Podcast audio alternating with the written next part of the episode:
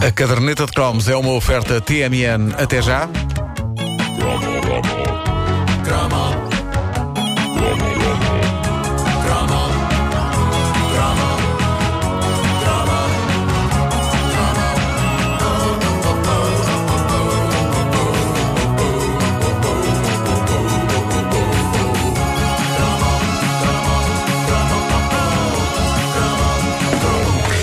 Tem um filho pequeno e, e quando se leva um filho pequeno para uma festa de Réveillon. Nem me digas nada.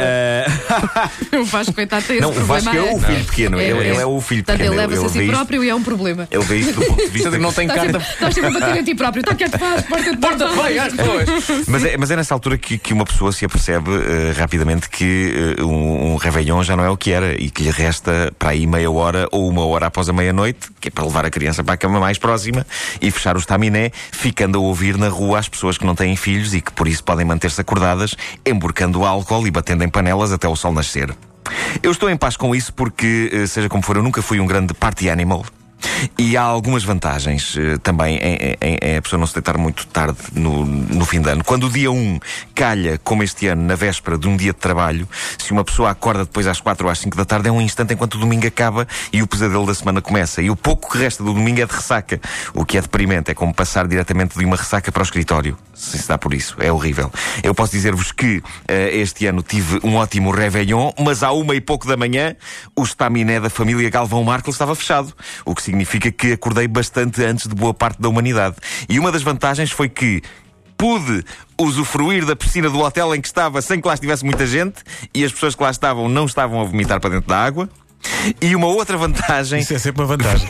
vi uma coisa na televisão que já não via para aí desde 1988. Uma verdadeira instituição digna de um cromo, porque fez parte da minha vida praticamente desde que me conheço, que é o lendário Concerto de Ano Novo.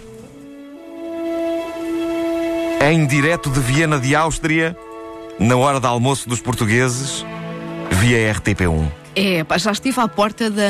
Como é que se chama? Espera aí, ver se eu não. Não, da não. Restaurante Ah, Nintendo. Sta- Stadssopper. Inventei agora. É assim, Ah, Stadssopper. ah, é? De onde é transmitido o Ah, concerto. é? É, é bonito aquilo. É, é lindíssimo, lindíssimo. Aquilo é impressionante, é impressionante e, e o concerto de Ano novo na RTP1 desde sempre com os sábios comentários do grande Hilário Clímaco.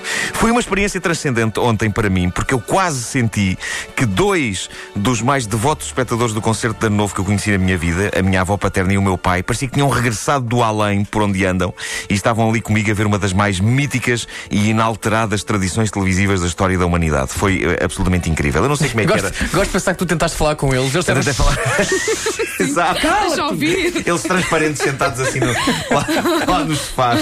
Ah, eu, eu não sei como é que isto era na vossa casa ou na casa dos nossos ouvintes, mas na minha casa, o concerto de Ano Novo. Na, na- na minha casa era uma questão de sangue, eh, porque, ao contrário do que algumas pessoas pensam, o meu apelido Marco não é inventado. Eu não me chamo Nuno Marques e inventei Marco só para armar. Não, é um apelido austríaco eu tenho família na Áustria e, por isso, ver o concerto de Ano Novo todos os anos era praticamente uma obrigação. E escusado será dizer que, eh, durante muito tempo, para mim e para a minha irmã, era uma tortura. Pois, porque é imagino. impossível manter miúdos pequenos interessados naquilo. Mas nós víamos aquilo de uma ponta à outra. Nunca ninguém nos obrigou a isso, mas eh, tomava-se como definido que nós tínhamos que ver aquilo. O, o nosso pai chamava-nos, estávamos nós a brincar com as coisas que nós tínhamos recebido uma semana antes no, no- no Natal, não é? E o meu pai estava na sala e chamava: Nuno, Ana, vai dar um concerto de ano novo. E nós, é pá.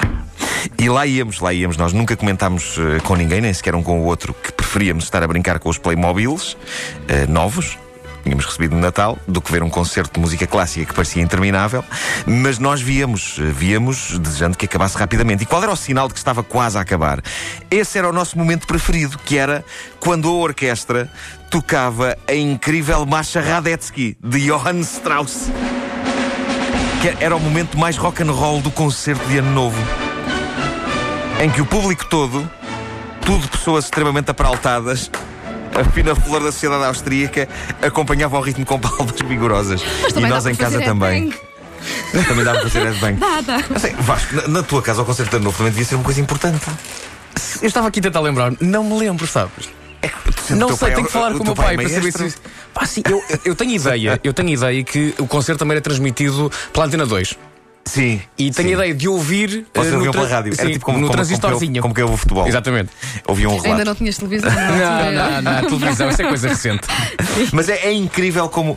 Isso a, televisão, isso a televisão só pegou há pouco tempo. Foi, foi, Sim, foi. sim, sim, sim. Foi, é E recente. não- Ninguém dava coisa- nada por aquilo. Ninguém dava nada por aquilo. E nem sei se é que isso vai muito longe. Bom, ah, mas é, é incrível como ah, ah, boa parte das memórias que eu tinha do concerto de Ano Novo. Era as palmas, lá está. Ah, a boa parte das memórias eh, eram todas do teor. Isto nunca mais acaba. Quero voltar para o quarto para continuar a construir o acampamento índio da Playmobil. E como tudo isso ontem, quando eu dei por mim pela primeira vez em 20 e tal anos a ver o concerto de Ano Novo na RTP1, como tudo isso desvaneceu e foi trocado só por memórias boas. É como se de repente eu tivesse percebido, pá, cobra, que eu até eu gostava de ver isto, eu adorava ver isto. E é incrível como nada mudou no concerto de Ano Novo. Nós estamos sempre a ver clássicas instituições televisivas do passado ganharem novos formatos e estéticas, desde o Natal dos Hospitais até ao Skin de Ouro. E eu ontem tive de confirmar que aquilo estava mesmo a ser transmitido em direto de Viena, porque cheguei a pensar que era uma gravação feita em 1985, porque é tudo rigorosamente igual. É como o bolo rei. Não passa pela cabeça de ninguém fazer alterações na receita do bolo rei, tirando a chatice de terem proibido os brindes, não é? E da mesma forma, eu acho que em 2099 o bom velho concerto de Ano Novo vai manter-se rigorosamente igual, incluindo a parte da narração do Eládio Clímaco. A sério, partindo do princípio que o Eládio já não vai ser vivo, já não vai estar vivo em 2099 e daí pode ser que a ciência arranje maneira de assegurar a vida eterna ao Eládio, porque o país precisa dele, não é? Mas eh, se o Eládio Clímaco não chegar até ao ano de 2099, eu acho que deviam guardar-se religiosamente todos os comentários que ele fez para usar daqui até a eternidade. É que, lá está, o concerto ano novo também não vai mudar nada. Se não mudou nada até aqui, não vai mudar eh, nunca. A sala dos concertos toda cheia de flores e de pessoas bem vestidas, aquilo é, é igual. As peças que são tocadas são as mesmas. E não sei se vocês se lembram dos interlúdios. Aquilo mostrava paisagens da Áustria, mostrava monumentos, tinha números de balé dentro de palácios, alguns deles envolvendo cavalos. E quase tudo isso voltou a acontecer ontem. E uma coisa que sempre vês confusão na parte dos cavalinhos dentro de palácios era: pá, caramba, tudo isto tem tanto glamour, é tudo tão clássico e bonito, que estes cavalos de certeza que fazem poias doiradas. E eu olhava para o chão a tentar ver, mas não, eu não sei como é que eles conseguiam. Não sei como é que eles conseguiram, mas era, era com talha dourada. São, são cavalos O- obstipados. sim, sim, sim. O concerto de Ano Novo eh, encanta o mundo desde eh, 1939 e é dos espetáculos mais caros e que mais lutadão no que toca a arranjar bilhete. Para terem uma ideia, há pessoas que neste momento, hoje, estão já a reservar bilhete para o concerto de Ano Novo Para de 2013. É incrível. O concerto é transmitido em, em inúmeros países do mundo e aqui na Europa é, como não podia deixar de ser, transmitido pela Eurovisão. O que significa que todos os anos, tal como outras instituições como os Jogos Sem Fronteiras ou o Festival da Canção, começa com isto.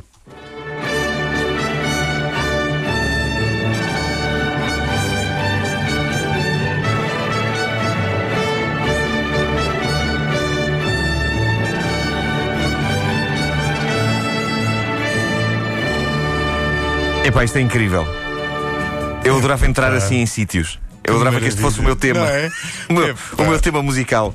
Epá, é incrível. Tu já sabias que vinha grandiosidade a seguir. Ou era o concerto Ano novo, ou os Jogos Sem Fronteiras. Tenho uma ideia, vamos usar esta Canção. música para o nosso concerto. Ai, epá, Este mês. que Medo. Sim, sim, podíamos começar com Ah, isto. é, mas, mas cantada à capela. Cantada à capela. Medo é Lá, ideia e lá, e concerto, lá. O, concerto, o nosso concerto ser transmitido pela Eurovisão com comentários de Incrível, incrível, incrível.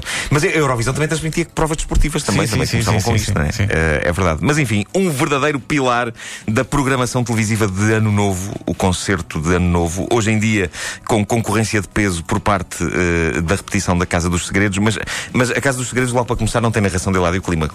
Pois não. Eh, não tem. Mas que é mas o mas que é, impo- é impossível. Põe lá outra vez a marcha Radetzky. A é Porque é impossível ouvir a marcha Radetzky sem imaginar que uma voz telefónica lá pelo meio diz as imortais palavras: Força Figueira da Foz! Opa. É pá, isto é mesmo rock and roll, pá. E é de facto uma tradição de. E como é que sabes que este público é austríaco? Porque batem palmas no tempo certo. É verdade, é verdade. Epá, não. Imagina se fosse. Se fosse cá. Tudo completamente fora do sítio. É verdade, é verdade. Mas, mas este, este ano aconteceu uma coisa, por acaso, que eu nunca tinha visto acontecer no, ano, no, no concerto ano novo. As pessoas começaram a bater palmas antes da altura. E, e nesta parte o maestro rege também as, as pessoas, Sim, não é só a sim, orquestra. sim, sim, É. sim. E, o, e o maestro irritou-se um bocado. Porque as pessoas começaram a fazer trás, trás, trás logo no início e ele fez assim com a mãozinha para o lado para as pessoas, tipo, não, não, é, é, é. Não se estica. Não é isto, não é o você na TV. Imagina o concerto de ano novo a fazer apresentar aquela para coisa com os Ferreira braços. Fulgos. Havia senhoras a fazer aquela coisa com os Sim, braços, como se estivessem Sim, sim, a, a enrolar sim. um novelo. À espera do 760. Não sei. Uma coisa que eu gosto nas palmas, eh, não, não posso dizer que gosto, mas é uma coisa que eu admiro muito na- nas, nas palmas dos programas televisivos portugueses eh, de manhã e que têm senhoras de idade a assistir. Eh, No verão elas estão de manga curta e começam a bater palmas com os artistas, vão lá cantar e vê-se tipo a parte de baixo dos braços fazer. Chama-se- é é o músculo do adeus, Nuno. É o músculo do adeus. Sim. Vai ser O tão triste. músculo do adeus. Mas sabes que há uma, há uma famosa TED Talk sobre eh, os diferentes tipos de maestros, as difer- as diferentes Sim. formas de conduzir uma Ah, é orquestra. verdade, é maravilhoso. E eh, a forma como o maestro dirige a orquestra eh, de Viena no concerto Ano Novo Sim. também está lá muito bem explicado. E, e, aliás, olha, vou pôr isto no Facebook da Rádio Comercial para as pessoas verem. Muito bem, a caderneta de cromos é uma oferta TMN. Até já.